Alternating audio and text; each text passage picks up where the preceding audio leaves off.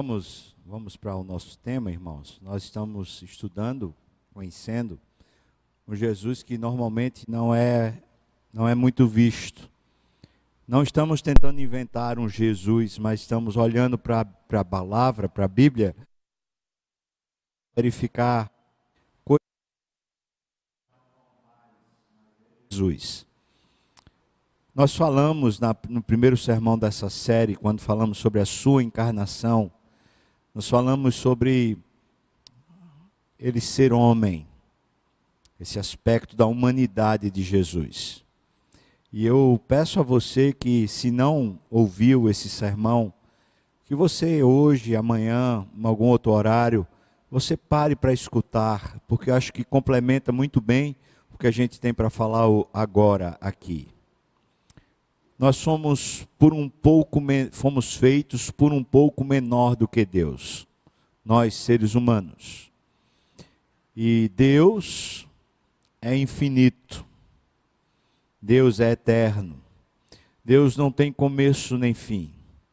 Para uma definição precisa a respeito de quem é Deus, nós precisamos entender que só a gente já usar o nome de Deus palavra Deus já significa que é um ser criador, soberano, autoexistente, autoexplicado e que não precisa de mais nada para existir. Ele, na verdade, é o criador de tudo que há. Sem ele, nada do que foi feito se fez. E tudo que existe, existe por causa dele, é gerenciado por ele e é para a glória dele. Então, Deus, segundo alguns filósofos, é aquele que é o totalmente outro. É, por ser Deus, é inalcançável, é indefinível. Para ser de fato Deus, a gente não teria como narrar a sua história, nem entender a sua magnitude. Por quê? Porque a gente não teria como entender, como compreender. Porque nós somos gente, seres humanos. E seres humanos são limitados. Por natureza nós somos limitados. Por criação nós somos limitados. Quando nós somos feitos, nós somos feitos com um limite corpóreo. Nós temos um corpo. Nós somos feitos com uma mente que tem limites. Com quanto? A gente possa imaginar, a gente possa aprender e a gente possa ser extremamente rápido na nossa mente, mas a nossa mente é finita, é limitada. Nós somos, por natureza, limitados também nas nossas necessidades. Nós temos necessidades fisiológicas, nós temos necessidades emocionais, nós temos necessidades espirituais. E isso faz parte da nossa natureza, da nossa definição de quem somos. Quando Cristo foi feito gente, carne, quando ele veio habitar aqui entre nós, ele encampou algumas dessas limitações, se não todas as limitações próprias do homem perfeito, mas sem pecado, sempre precisa ressaltar isso. Essas limitações, elas têm uma relação direta com a grandeza e a glória de Deus. É a fraqueza humana que revela a graça de Deus, a glória de Deus. É a incapacidade humana que revela a beleza de Deus, que revela o amor de Deus por nós. Por isso, quando Jesus foi feito carne, ele se assemelhou a nós em todas as coisas e alguns aspectos da sua limitação, da sua encarnação, são bem importantes para a gente perceber essa dimensão não só humana, mas a dimensão do que é ser um ser humano. Verifique comigo então, porque a gente, quando estiver estudando as limitações de Jesus, na verdade a gente está descobrindo o porquê nós somos limitados. O fato de sermos a imagem de Deus não nos faz ser Deus. E a verdadeira vida de Deus que foi dada a nós para vivermos como essa imagem é o privilégio da gente viver debaixo do governo de Deus para ser aqui na terra essa visibilidade do Deus invisível. Jesus, no seu esvaziamento, mesmo ele sendo Deus e sendo o Rei do universo, ele viveu como um homem sob o comando de Deus. Isso é extraordinário. Porque ele poderia, por ser Deus, já usar sua própria divindade para ter um protagonismo, para ter deliberações e ideias próprias. Entretanto, ele vive debaixo de um comando, ele é guiado pelo Espírito Santo e ele está em tudo comprometido com a vontade, o desejo, o mandamento do Pai, segundo a palavra de Deus, para nos apresentar a verdadeira vida que a Bíblia chama de vida abundante. Então, queria que você abrisse sua Bíblia num texto de um Jesus que já está ressuscitado, mostrando para mim e para você dimensões da nossa limitação, que normalmente nós não lidamos bem com ela. É em Atos capítulo 1, nós vamos ler ali do versículo 1 ao versículo 11. Enquanto a gente estiver lendo, a gente já vai percebendo essas instruções da palavra. Atos capítulo 1, a partir do primeiro versículo até o versículo 11, diz assim: Eu escrevi o primeiro livro ao Teófilo. Isso foi Lucas que escreveu, né? É, o evangelista Lucas. Então ele diz: Eu escrevi o primeiro livro ao Teófilo. Provavelmente é uma pessoa de Roma que havia se convertido e que está, ou tem esse nome mesmo, Teófilo, ou talvez seja um apelídio dele, porque a, a palavra Teófilo quer dizer amigo de Deus, né? Então, ele escreveu, o primeiro livro é o Evangelho de Lucas. Escreveu o primeiro livro ao Teófilo, relatando todas as coisas que Jesus começou a fazer e a ensinar. Então, esse segundo volume, que é o livro de Atos, são as outras coisas que Jesus continuou fazendo e ensinando. Versículo 2: Até o dia em que, depois de haver dado mandamentos por intermédio do Espírito Santo aos apóstolos que escolhera, Jesus foi elevado às alturas. E a partir, a partir desse momento em que Jesus está nos últimos dias, ou no último dia da sua, a, da sua vida aqui, antes de subir aos céus, que ele conta aqui no versículo 3. Ele diz: A estes, aos apóstolos, também depois de ter padecido, sofreu a morte lá, aquela morte vicária, ele se apresentou vivo e se apresentou com muitas provas incontestáveis. É, 1 Coríntios fala que ele se apresentou a pelo menos 500 pessoas. É, os evangelhos narram que ele pediu para Tomé, especialmente, pegar na sua mão, é, ver as suas cicatrizes. E ele comeu junto com os discípulos, então ele deu prova incontestáveis de que ele estava de novo entre nós, encarnado. A este, depois de haver padecido, se apresentou vivo com muitas provas incontestáveis. Agora veja essa última sentença do versículo 3. Aparecendo-lhes durante 40 dias e falando das coisas concernentes ao reino de Deus. Jesus usou aquela ocasião de 40 dias antes de subir aos céus e antes que os discípulos recebessem o Espírito Santo de forma definitiva. Você vai lembrar que ele soprou o Espírito sobre os discípulos durante esses 40 dias, para que os discípulos pudessem compreender as coisas que ele estava ensinando. E a conversa que Jesus teve com os discípulos durante aqueles 40 dias foi sobre um tema era o tema principal de Jesus. Era o governo de Deus, que é chamado reino de Deus. É o domínio de Deus sobre o coração humano e sobre todas as demais coisas da terra. Por que isso é tão importante?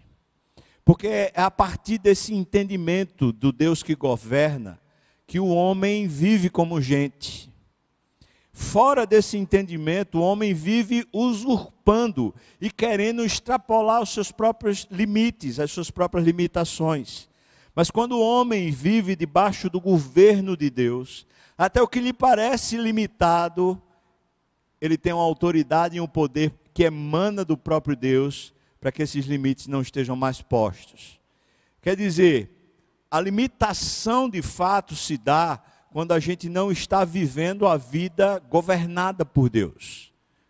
Então as nossas emoções ficam limitadas, as nossas necessidades físicas ficam limitadas, a nossa inteligência fica limitada, limitada às circunstâncias e limitada aos nossos desejos. Mas quando estamos vivendo debaixo do governo de Deus, então todo o nosso limite é transposto para aquilo que Deus quer fazer. E não há limites para a vontade de Deus. E tudo o que Deus quiser fazer por nosso intermédio aqui na terra, certamente Ele fará. E nos usará, ainda que nós limitados, nos fará superabundar na sua vida. De maneira que até o que para nós parece limite, certamente será para Deus como coisa de nada. É só você lembrar aquele momento quando Pedro sai do barco para se encontrar com Jesus no meio da tempestade, quando Jesus diz: Venha Pedro, e ele sai do barco começa a andar. Aquele momento ali foi fato, foi real. Pedro está andando sobre as águas, quando ele é tomado de pavor por olhar de novo o mar e a tempestade, e ele começa a afundar e pede para que Jesus lhe salve. Tem muitas lições naquele texto, mas uma delas que é bem interessante é o fato de que Jesus é homem ali, mas ele está fazendo a vontade de Deus. E aquele limite próprio do corpo, ou seja, ele teria que afundar, aquele limite não está acontecendo, porque ele está executando a vontade de Deus. Pedro, quando estava executando a vontade de Deus, também não estava mais debaixo do limite, do limite do próprio corpo, ele estava andando sobre as águas. Então, de repente, Pedro afunda, mas Jesus não afunda, sendo homem, sendo encarnado. Então Jesus pega e salva Pedro. Não é interessante porque Pedro, em vez de tentar nadar para o barco, que supostamente estaria mais seguro, porque era um barco, não iria afundar, essa é a nossa lógica, e não um homem que está em pé sobre as águas, se ele me puxar, ele afunda. Mas Pedro pede ajuda a Jesus. Então, por que Jesus anda sobre as águas? Jesus anda sobre as águas porque é Deus? Não, porque se foi porque é Deus, Pedro também seria Deus porque andou sobre as águas. Não, ele andou sobre as águas porque aquela era a missão de Deus. E não há impossíveis para Deus. E toda vez que a vontade de Deus é vivida por nós plenamente, aquilo que parece obstáculo impossível, nós transpomos como se fosse nada. Por quê? Porque a vontade de Deus é soberana. Ela comanda inclusive sobre todas as leis da natureza. Ele comanda inclusive sobre todos os principados e potestades espirituais. Portanto, quando estamos sujeitos ao domínio de Deus, ao governo de Deus, o nosso limite é apenas a vontade de Deus.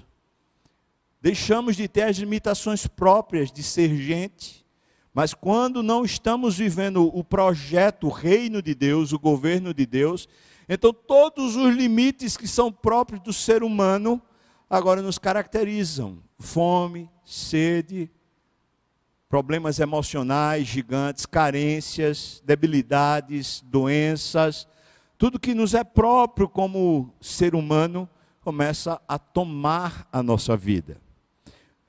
Jesus estava ensinando para os discípulos durante 40 dias, agora já ele está ressurreto.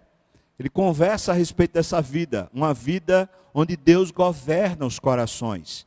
Você lembra que quando Jesus estava com os discípulos, muitas vezes, depois de Jesus ensinar as multidões, depois de Jesus curar pessoas, quando ele voltava para casa, voltava para o lugar onde ele ficava com os discípulos, ele normalmente conversava com eles a respeito do reino de Deus.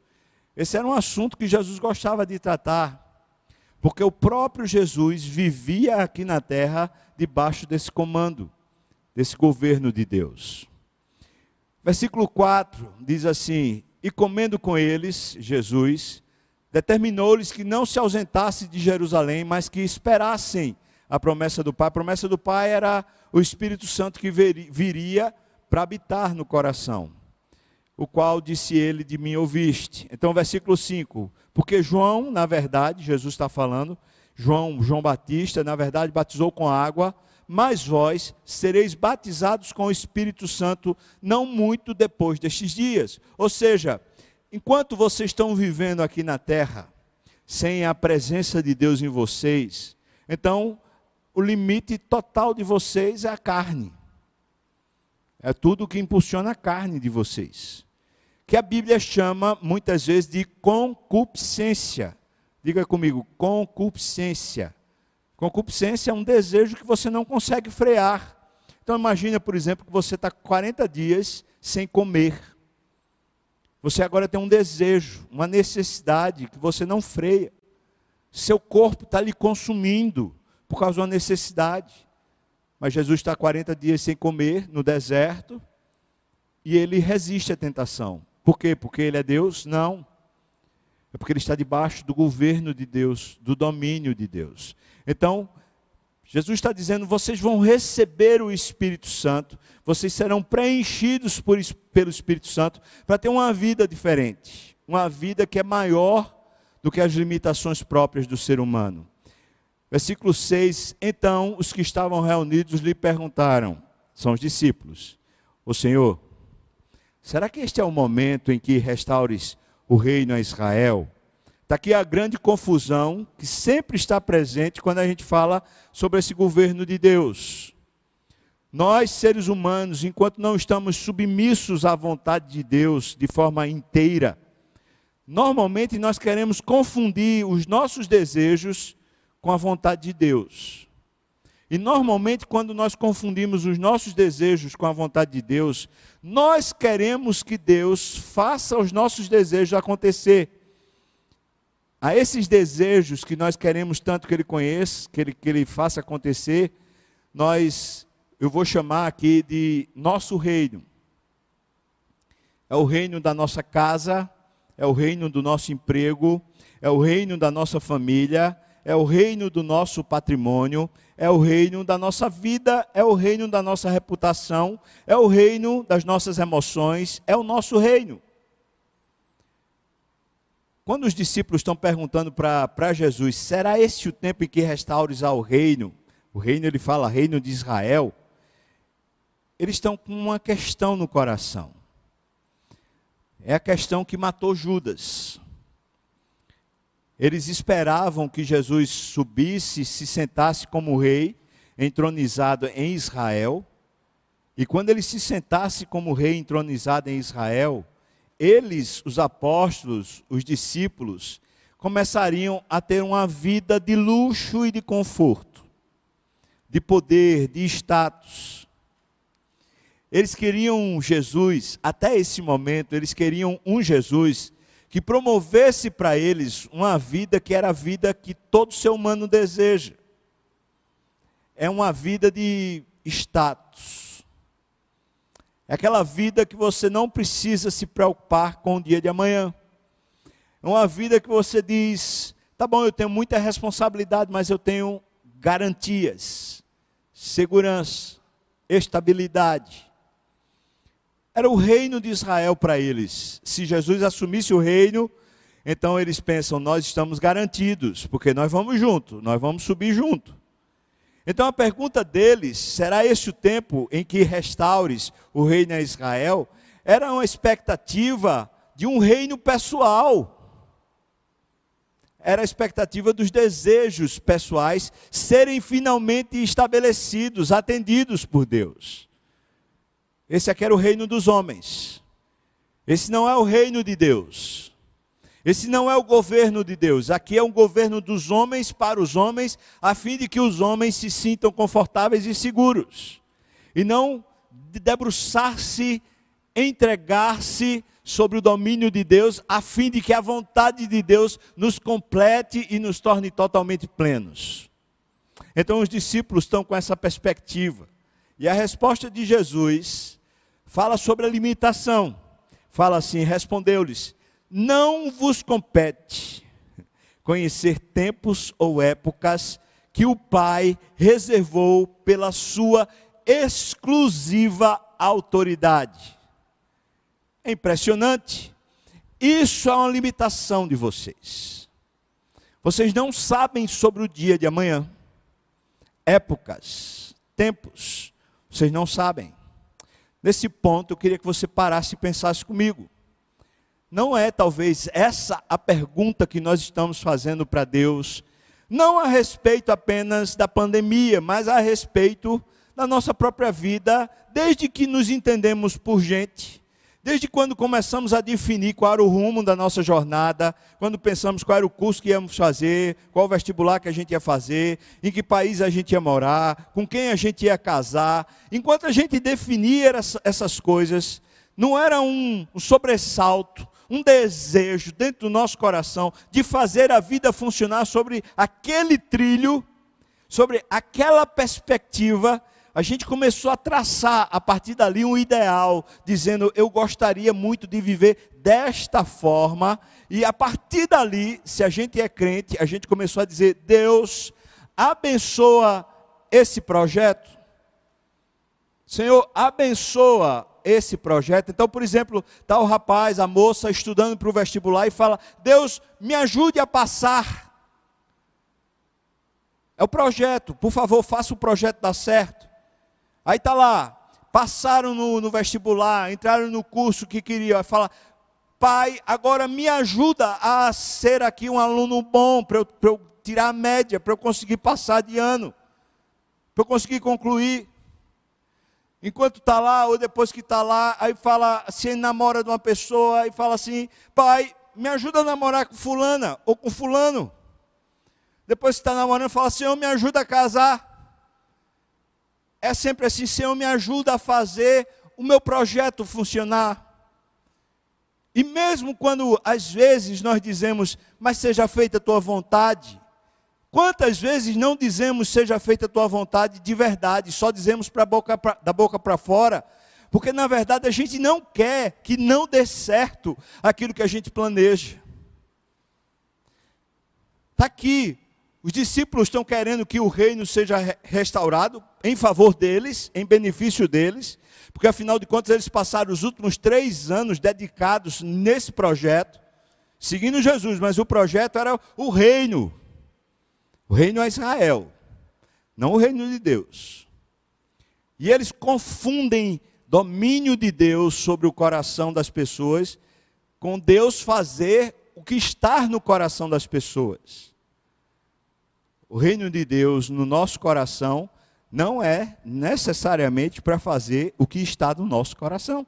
Antes é para tirar o nosso coração de vontades que não são boas para nós podem ser lícitas, podem ser até aos nossos olhos boas, mas o fim não será o melhor. Se Deus nos der aquilo que desejamos, muitas vezes isso tornará a nossa vida em caos. E porque Deus ama e cuida, Ele prefere não nos dar aquilo que desejamos para nos dar aquilo que de fato é melhor para nós. Então, esse reino de Deus é o desejo de Deus tomando conta da nossa vida. Enquanto que nós muitas vezes queremos o nosso desejo ou o desejo do nosso coração, então que Deus abençoe. Os discípulos estão dizendo isso e Jesus responde para eles a seguinte sentença: época e tempo vocês não vão conhecer. Então deixa eu dizer isso de outra, de outra forma. Sabe o dia de amanhã que nos preocupa tanto? Sabe se vai dar certo? se a gente vai ter condições, se a nossa família vai ter condições. Sabe o dia de amanhã? Essa é sua limitação. E por mais que a gente tome iniciativas, e por mais que a gente tente se precaver, por mais que a gente tente tomar decisões, deliberações para nos proteger, cercando o nosso reino de proteções a fim de que não entre em colapso, a verdade é que o dia de amanhã a gente não conhece. Você deve ter visto, passou isso pela, pelo WhatsApp, a filha de um banqueiro muito forte, Banco Santander. Ele morava em Portugal, pegou o vírus, ficou na UTI, isolado, e a sua filha escreveu mais ou menos assim: somos uma família milionária, Meu pai tinha todo o dinheiro que fosse necessário, entretanto, ele morreu precisando daquilo que ele tinha de graça, precisando doar. É muito triste. É de doer o coração. Mas certamente, quantas vezes nós juntamos dinheiro pensando no dia mal eu tenho a quem recorrer, eu tenho condições. Eu pelo menos posso ir para um hospital porque eu pago um plano de saúde. Eu pelo menos posso me garantir nessa, nessa situação porque eu tenho um pé de meia, eu estou numa garantia. Não vos compete não compete a você. Aqui está os termos da nossa limitação. Os nossos desejos, aquilo que habita no nosso coração, eles nos sentenciam a limites. Eles impõem sobre nós limites. E Jesus, quando está falando sobre o reino de Deus, ele está nos libertando dos limites autoimpostos por nós mesmos a fim de vivermos apenas o limite da vontade de Deus. E então ele responde, ele continua, versículo 8 diz: Mas recebereis poder ao descer sobre vós o Espírito Santo.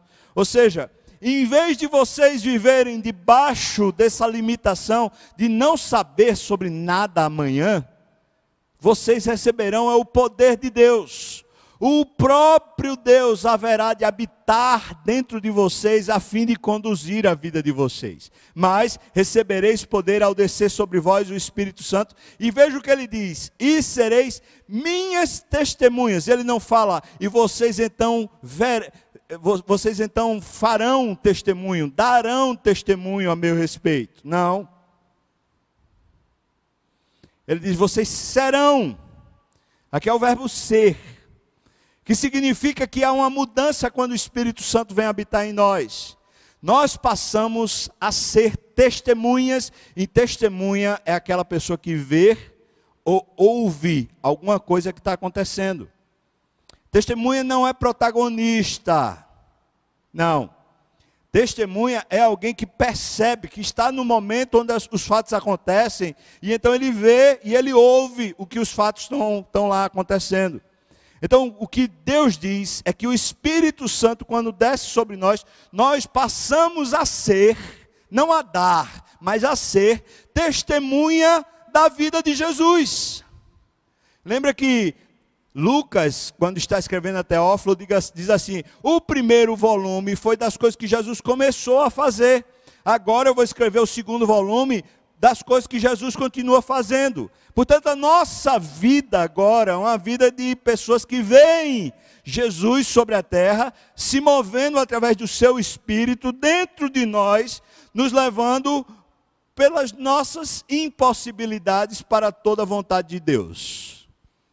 Recebereis poder ao descer sobre vós o Espírito Santo, sereis minhas testemunhas aqui em Jerusalém, toda a Judéia, Samaria, até os confins da terra, ou seja, onde vocês estiverem, onde Deus levar vocês, sem limite geográfico, vocês então verão a minha vida, verão o que eu faço.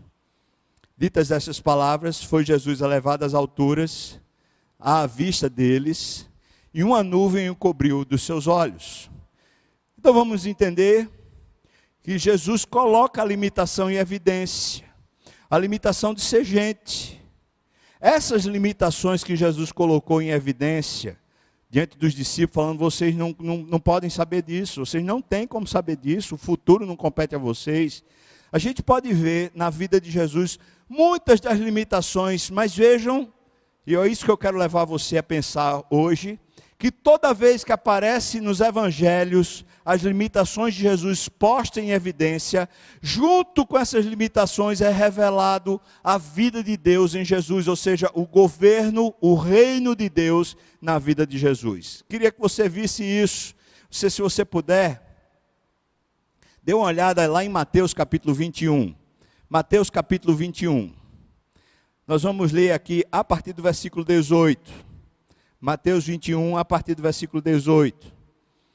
Nós vamos ler até o versículo 22, tá bom? Mateus 21, do versículo 18 até o versículo 22. Aí eu queria que você percebesse esse episódio, onde fica clara a limitação de Jesus, mas também fica claro a vida do reino, do reino de Deus. Diz assim: cedo de manhã, ao voltar para a cidade, teve o quê?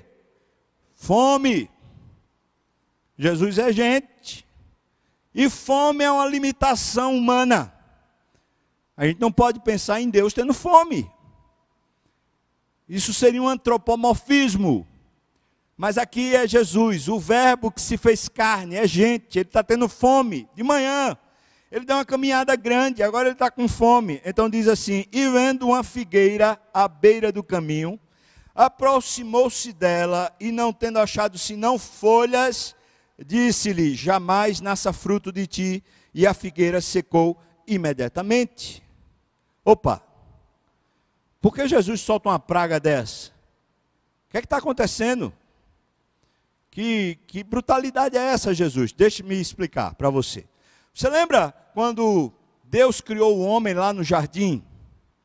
Ele disse para o homem dominar sobre toda a criação, sujeitar a terra. Toda a criação estava debaixo do comando do homem. E o homem que vivia como imagem de Deus, então sujeitava ao domínio toda a criação, porque a criação via no homem a presidência divina. Ou seja, o homem era a visibilidade do Deus invisível. Isso está lá no Éden. Quando Jesus encarna, ou seja, quando ele se faz gente, vem habitar no meio de nós como gente, ele vem como Adão. E quem diz isso não sou eu, é Paulo, escrevendo aos Romanos. Então Jesus está vivendo aqui como Adão, tudo lhe está sob o seu domínio. E lembra que lá no jardim do Éden, antes da queda, as árvores que tinham frutos todas elas eram para ser comidas, todos os frutos eram para ser comidos. Acontece que agora ele se depara com a figueira. E é impressionante a gente dar uma olhada sobre essa questão da figueira. Porque quando, lá em Gênesis 3, versículo 7, né? Quando os olhos dos homens foram abertos por causa do pecado, e eles perceberam que estava nus, então eles cozeram folhas de figueira essa ideia de figueira vai no Velho Testamento constantemente lembrando essa, esse protagonismo humano, essa coisa do homem fazer o seu próprio reino sem se deixar mais governar por Deus. Então Jesus está com fome, o que é próprio da humanidade, é o limite dele. E de repente ele se encontra com uma árvore que deveria dar fruto para o homem, porque ela está sujeita à autoridade do homem. Acho que você está entendendo. O segundo Adão está lá. E o que é que acontece com essa árvore? Ela tem folhas. Agora, uma particularidade que você precisa entender. A figueira, ela começa a ter fruto antes das folhas nascerem. Quando as folhas já estão lá, é porque existem muitos frutos lá, inclusive frutos maduros. Então, quando Jesus chega lá e vê as folhas, então é claro que tem fruto. Mas não tem. Só tem folhas aquela árvore, ela representa um embuste. Fake news. Faz de conta. Ela representa aparência, mas não obediência. Ela não está obedecendo a quem? A quem domina ela. Jesus Cristo, diz Paulo escrevendo aos Colossenses, ele é a imagem do Deus invisível, a exata expressão do seu ser ou seja, como imagem de Deus, ele governava sobre essa árvore. Estando debaixo do domínio de Deus, essa árvore precisava dar fruto. Mas ela não dá. Então Jesus manda ela secar. E sabe o que é que acontece? Se a gente fosse para um texto mais adiante, então a gente veria que depois, quando eles voltam, os discípulos ficam admirados, falando: Meu Deus, secou. Por quê? Porque quem comanda é o homem enquanto o homem está debaixo do governo de Deus. Isso aqui é por demais interessante. Se você puder dar uma olhada ainda, continuando, versículo 19: Nunca mais nasça fruto de ti, a figueira secou imediatamente. Versículo 20: Vendo isto, os discípulos admiraram-se e exclamaram: como secou depressa a figueira. Continua. Jesus, porém, lhes respondeu: Veja a resposta de Jesus. Em verdade eu vos digo que se tiverdes fé e não duvidardes, não somente fareis o que foi feito à figueira, mas até mesmo se a este monte disserdes, ergue-te e lança-te no mar, tal sucederá. E tudo quanto pedirdes em oração, crendo, recebereis. Ora, o que Jesus está falando? Jesus não está falando para a gente sair como um déspota, mandando na natureza e fazendo tudo o que a gente quiser. Mas ele está falando, dizendo: se você tiver fé, fé é justamente você não viver segundo os seus desejos, mas você viver segundo a palavra de Deus. Isso é fé. Então o que Jesus está dizendo é: se você se submete a tudo que Deus fala e diz, a tudo que Deus quer, se você se submete numa vida de fé, não existe limite na natureza para você. Porque na vontade de Deus tudo pode ser feito, desde que seja a vontade de Deus e não a nossa vontade. Jesus está estabelecendo ou reestabelecendo para os discípulos o princípio dessa vida. A nossa limitação como ser humano não é a limitação de Deus. E Jesus viveu com a limitação própria do ser humano, mas ele não tinha a limitação na vontade de Deus, ou seja, tudo o que Deus quisesse que ele fizesse, ele faria. Não havia limite, porque a vida de Jesus era uma vida de fé, era baseada em tudo que Deus dizia. Não é só obediência, mas é submissão. Não é simplesmente a pessoa fazer tudo o que tem que ser feito, mas a motivação para fazer o que faz. E qual é a motivação para fazer o que faz? A motivação é para que Deus seja glorificado, é para que Deus seja visto. Tá Jesus explicando para nós aqui na figueira. Ele está revelando para nós o que vem a ser então isso. Que sinal maravilhoso. Continua. A gente pode chegar um pouco mais adiante. Quando a figueira começou a produzir, produzir fruto, ela se enche de folhas, como eu falei. Na verdade, depois que o fruto é formado, aparecem então as folhas. E, portanto, quando Jesus viu a figueira cheia de folhas, ele viu só o embuste, como eu falei. Então, Jesus começa a desmascarar o que está por trás da história da figueira. A gente pudesse pegar alguns textos aqui do Velho Testamento, a gente iria entender aonde é que esse texto está levando a gente. Por exemplo, Oséias 9, 10 diz: achei Israel como uvas no deserto. Vi a vossos pais como a fruta temporã da figueira no seu princípio. O próprio Deus, usando os profetas, compara a nação de Israel como se fosse uma figueira. Mas essa figueira que é só um embuste, tem folhas, mas não tem frutos. Lá em Jeremias 24, versículos 3 a 7, e disse-me o Senhor: Que vês tu, Jeremias? E eu disse: Figos. Os figos bons, muitos bons, e os maus, muito maus, que não se podem comer, de maus que são. Então veio a minha palavra do Senhor dizendo: Como a estes, estes bons figos, assim conhecerei aos atos de Judá levados em cativeiro, para o seu bem. E como aos figos maus, que não se podem comer, eu os entregarei para que sejam um terror, um mal para todos os reinos da terra. Veja que é o, a própria Bíblia que faz essa menção a respeito de Israel como sendo a figueira.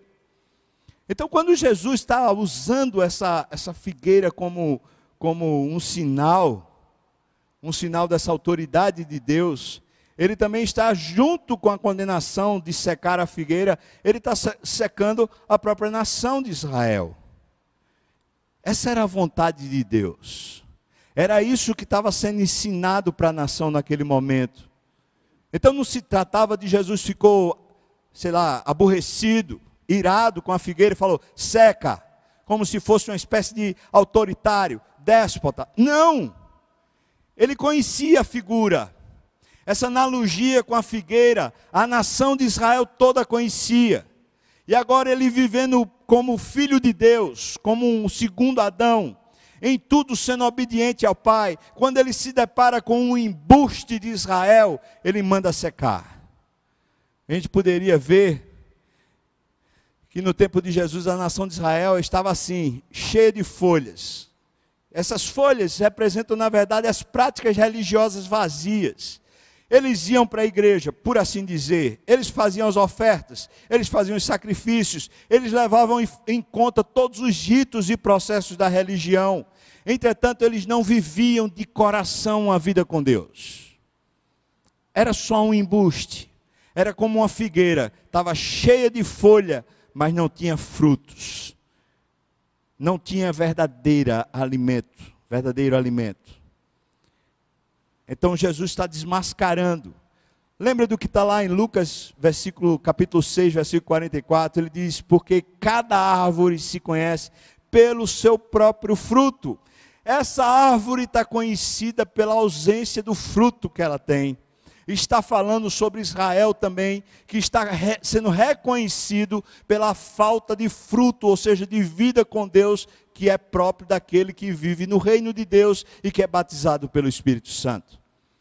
Então, quando Jesus está condenando a figueira, ele está usando a figueira como uma analogia que é representativa de Israel, que todos os israelenses certamente sabem que aquilo se refere ao próprio Israel, e especialmente os religiosos, a, a cúpula religiosa está entendendo muito bem o que é que aquela figueira representou quando ela se secou. Jesus está condenando essa prática. A figueira secou, então eu e você precisamos entender o seguinte: vamos tomar cuidado com esse tipo de vida que a gente vive religiosa, mas a gente não vive uma vida dependente de Deus. Esse tipo de vida que diz: eu amo Jesus, eu gosto da palavra dele, eu gosto da igreja, eu gosto de estar nos cultos, estou sentindo muita falta de estar no culto físico presente. Mas a gente faz as coisas da religião, mas a gente não vive entregue e submisso a Ele. E a gente não dá os frutos próprios, que são os frutos dessa vida com Deus. A nossa limitação, irmão, são os nossos desejos. Os desejos, como falei, os fisiológicos, a gente tem fome, a gente tem sede, a gente tem desejos, necessidades emocionais. A gente precisa de pessoas, a gente precisa de abrigo, a gente precisa de segurança. A gente tem desejos e necessidades da religião, a gente quer de alguma maneira ter uma relação com o transcendente, com alguma coisa que explique a vida da gente. Todas essas necessidades estão dentro do nosso coração. E a gente termina traçando uma vida para suprir essas necessidades. E a gente vai fazendo uma coisa ou outra a fim de que essas necessidades sejam supridas. E a gente termina por ter uma religião de faz e conta. É uma religião para suprir o nosso reino. Não a religião que é vivida por Jesus.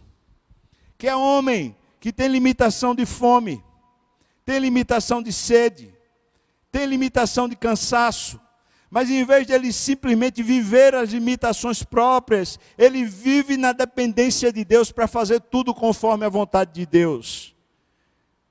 Lá em Mateus capítulo 7, versículo 15, ele diz: Acautelai-vos, porém, dos falsos profetas, que vêm até vós vestidos como ovelhas, mas interiormente são lobos devoradores. Cuidado, irmão. Porque tantas vezes a gente está vestido dessa capa de, de espiritualidade, mas na verdade são os nossos desejos, como lobos que estão nos domando. Lá em Mateus 7, 21 diz: Nem todo que me diz Senhor, Senhor entrará no reino dos céus, mas aquele que faz a vontade de meu Pai que está nos céus, esse vai entrar. Então, dizer que a gente é de Deus, é dizer que a gente vive submisso à vontade de Deus. A gente dizer que é crente, que de fato agora a gente conhece o Senhor Jesus, é viver como Jesus viveu.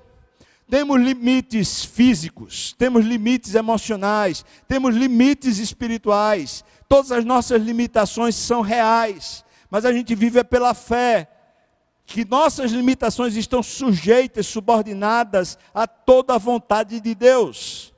Mateus 7:22 diz: Muitos me dirão naquele dia: Senhor, Senhor, não profetizamos nós em teu nome? e em teu nome não expulsamos demônios, e em teu nome não fizemos muitas maravilhas. E então lhes direi abertamente: Nunca vos conheci. Apartai-vos de mim, vós, os que praticais a iniquidade. É interessante que a iniquidade aqui é não fazer a vontade de Deus. Ou seja, a iniquidade aqui não é necessariamente a pessoa viver uma vida imoral, mas é não viver debaixo da vontade de Deus. Isso é iniquidade. Então, as nossas limitações são um recurso divino para nos colocar sempre diante de Deus, para que vivamos a vida de Deus e não a nossa própria vida. Porque viver essa vida de limitação é viver sempre debaixo do cansaço da limitação, da impossibilidade da limitação. É por isso que Deus nos chama para ter uma vida abundante, uma vida de fé. A gente poderia pensar a respeito de outras, né, outras faltas que Jesus teve, outras expressões de limitação. Veja, por exemplo, em João 19, 28. Depois, vendo Jesus que tudo já estava consumado, para se cumprir as Escrituras, ele disse: Tenho sede. Você sabe que isso foi na cruz. Ele está falando, tenho sede. Ele não está falando da boca para fora. Ele está com sede. O seu corpo está nessa situação. Mas veja, ele fala isso, veja o que diz aqui: para se cumprir a Escritura. Ou seja, o, o, o desejo, a limitação dele está submisso às Escrituras, ao plano de Deus, ao projeto de Deus. Sede que eu e você temos, e se temos, nós precisamos suprir. Desta forma, toda vez que os evangelhos apresentam as limitações de Jesus, tem uma clara conexão com o domínio de Deus.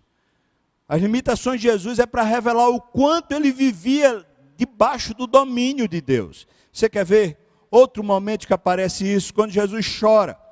Lá em Lucas, capítulo 19, versículos 41 e 42 diz: Quando ia chegando, aqui não é Lázaro não, depois a gente vai para Lázaro.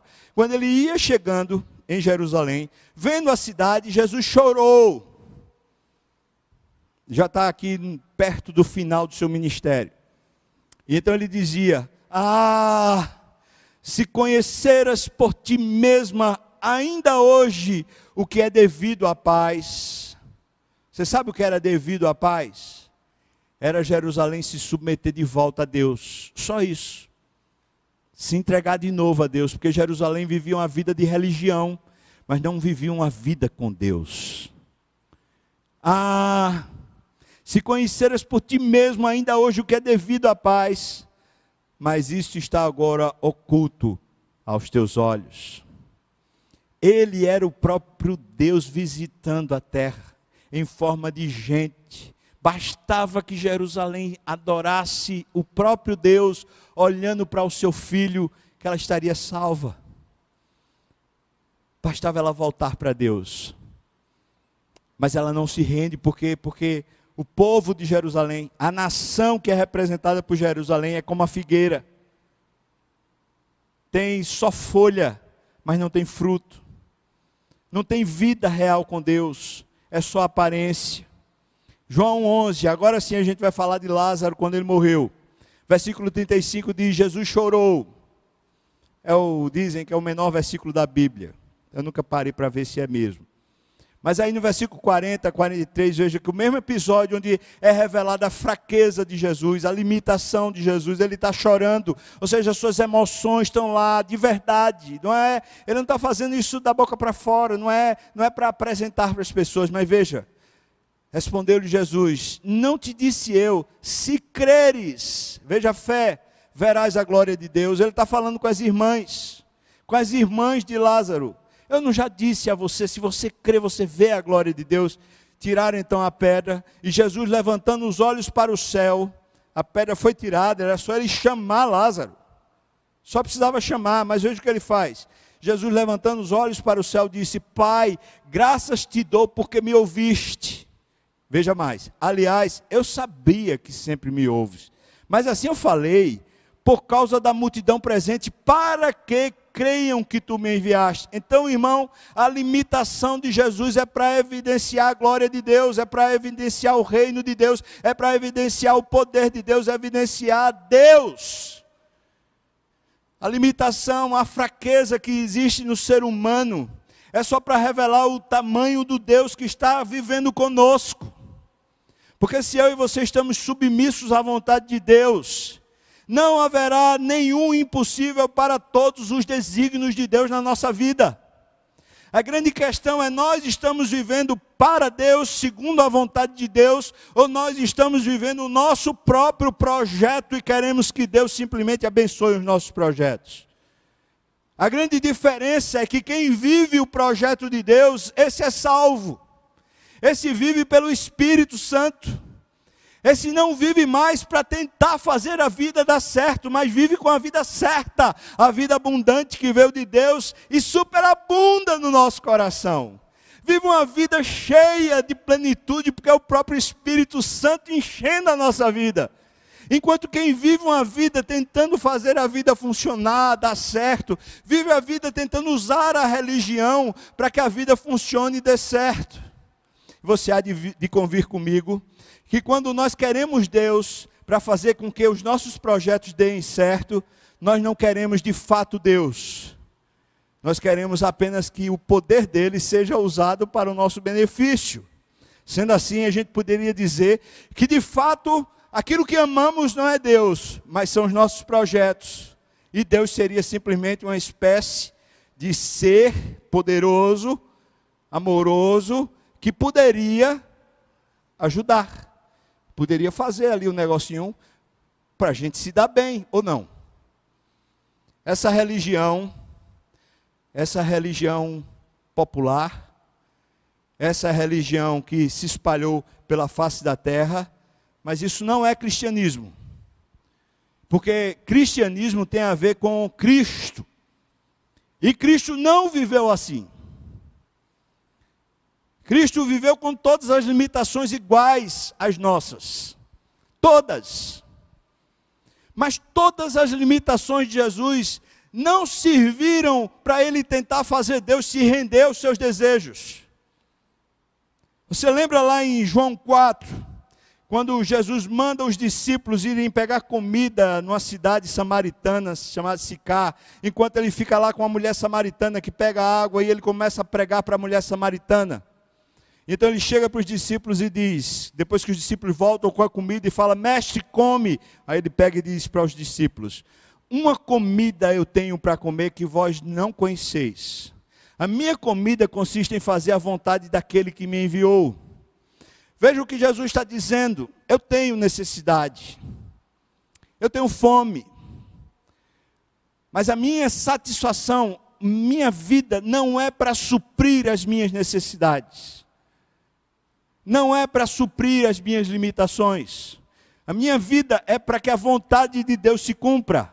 Que coisa tremenda, que coisa maravilhosa. Você pode voltar lá para a figueira que secou. A verdadeira vida de Deus, então, a gente está entendendo a partir daquela história da figueira, que é fazer a vontade de Deus. A figueira foi seca porque ela representava Israel, sendo só um embuste mas não sendo um povo que deseja Deus de verdade e que, portanto, está submisso à vontade de Deus de verdade. Você lembra o que está escrito lá em Gálatas, capítulo 5, versículo 16? Ele fala assim: Digo, porém, andai no espírito e não satisfareis a concupiscência da carne. Isso é impressionante. Os desejos compulsórios da nossa carne. Que tem, claro, existem desejos da nossa carne que são até ilícitos, imorais, se, se forem vividos fora do padrão da Bíblia. Mas os nossos desejos da carne, eles podem ser evidência do reino de Deus. Digo, porém, andai no espírito e não cumprireis a concupiscência da carne versículo 22 diz: Mas o fruto do Espírito, lembre do fruto que está faltando na figueira.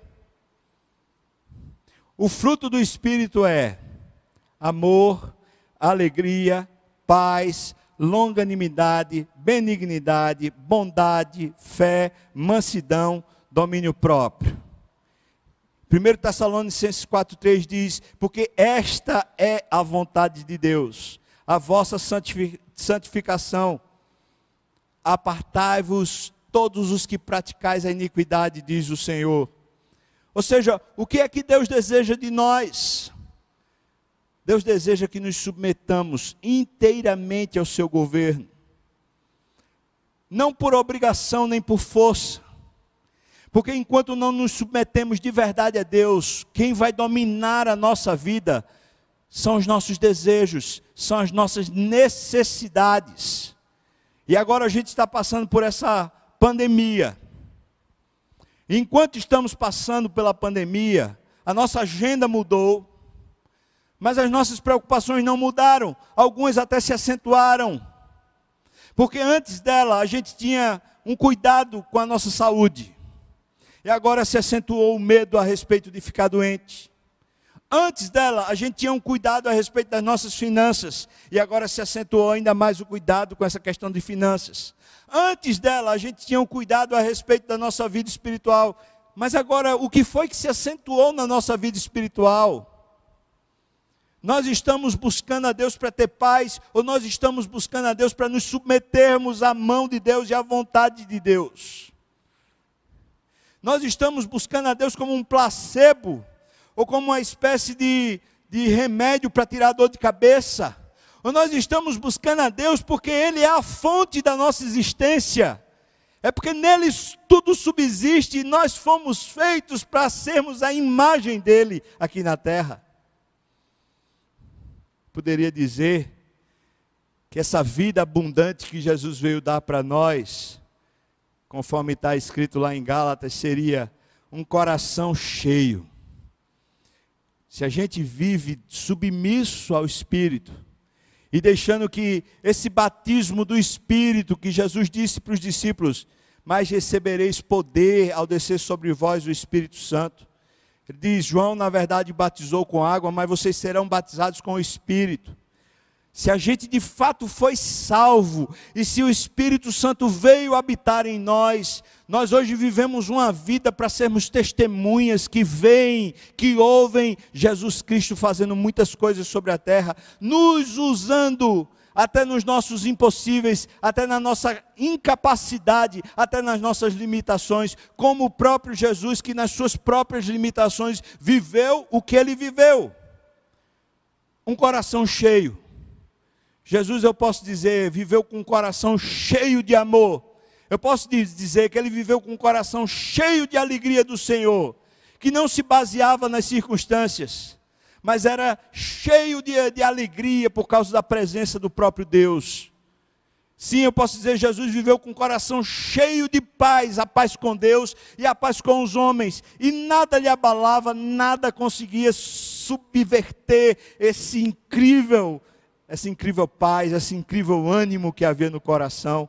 Eu posso dizer, Jesus viveu cheio de paciência com as pessoas, cheio de paciência com as circunstâncias. Você imagina quantas vezes Jesus tinha ali, se ele quisesse como Deus, ele poderia simplesmente fazer qualquer coisa, mas ele como homem, ele estava submetido a toda limitação de homem, estava ali para cumprir a vontade do Pai. Que coisa poderosa ele estava com o coração cheio de benignidade, ou seja, era cheio de gentileza, de amabilidade que são tão reveladas nas Escrituras. Aquela capacidade de olhar com doçura, de conseguir continuar servindo, mesmo quando lhe faltava força, energia. Mesmo depois de passar duas noites em claro, ele ainda estava pronto para servir. Benignidade, um coração cheio de bondade por quê? Porque ele se abastecia de Deus que é bom e que criou o ser humano para fazer o bem. Mas como está escrito lá por Paulo aos Efésios no capítulo 2, nós somos feitos em Cristo Jesus para as boas obras, as quais Deus de antemão preparou para que andássemos por elas. Jesus tinha um coração cheio da virtude e da fidelidade. E a palavra fidelidade não quer dizer apenas a gente ser fiel a alguém, mas é ser cheio de fé. Ou seja, é você permanecer nos valores que você acredita. você continuar resignado nos valores que são de Deus para você, você não titubear, você não fraquejar. Jesus era cheio de mansidão, ou seja, ele estava sempre debaixo de um controle. Jesus, sim, era cheio de domínio próprio. E a palavra domínio próprio, aqui no original, significa ser controlado pelo poder do Espírito Santo. Então, quando a gente olha para as limitações de Jesus, a gente descobre que o ser humano, feito por um pouco menor do que Deus, feito à imagem e semelhança de Deus, ele foi feito com limitações bem próprias, bem peculiares, para que toda a criação pudesse ver nas limitações do homem o quanto Deus é poderoso. Para que toda vez que a gente estiver preocupado com o dia de amanhã, que não nos compete conhecer, toda vez que a gente estiver preocupado com os desejos que temos ou com as necessidades que precisam ser supridas, a gente olha para as nossas próprias limitações. Eu não posso acrescentar um passo ao curso da minha vida. Eu não posso acrescentar mais um dia à minha existência. Eu não posso acrescentar saúde ao meu corpo. Eu não posso acrescentar nenhuma boa dádiva para minha família. Eu não posso acrescentar nenhum projeto para a igreja. Eu não posso acrescentar absolutamente nada. Essa limitação me faz me coloca na posição de homem, de gente que pode viver inteiramente para Deus ser glorificado, submisso à vontade dele, a fim de que ele me leve e muitas vezes me leve para além dos meus limites transpondo os limites que são próprios do ser humano por causa do poder do Espírito. Será que isso é possível hoje? Eu acredito que é tão possível hoje quanto foi possível para os apóstolos quando viveram ali naquele tempo de Jesus, quanto foi possível para Elias que viveu mais de 700, quase 800 anos antes de Jesus. Como foi possível para Noé, que viveu milhares de anos antes de Jesus como foi possível para Abraão, para Davi, como foi possível para Sansão, como foi possível para qualquer um dos homens de Deus que são relatados na Bíblia, quando eles simplesmente viveram por fé. A fé, essa, esse dom de Deus que faz eu e você voluntariamente, de livre e espontânea vontade, nos submetermos a Deus. Senhor, reina em mim reina em mim. Eu queria perguntar a você que está me vendo: você quer entregar sua vida a Jesus? Você quer entregar seu coração e todas as suas limitações para que Ele faça o que Ele quiser com você? Ou você quer ficar como os discípulos o tempo todo perguntando: Será que agora é o tempo de acabar a pandemia? Ah, será que agora é o tempo do meu negócio dar certo? Ah, será que agora é o tempo do meu casamento ficar bom? Ah, será que agora é um tempo do meu filho ficar assim ou assado? Ou será que a gente vai viver como aquela figueira, cheio de folhas, mas sem fé, sem fruto, sem vida com Deus? chamo você para, de fato, entregar a vida a Jesus.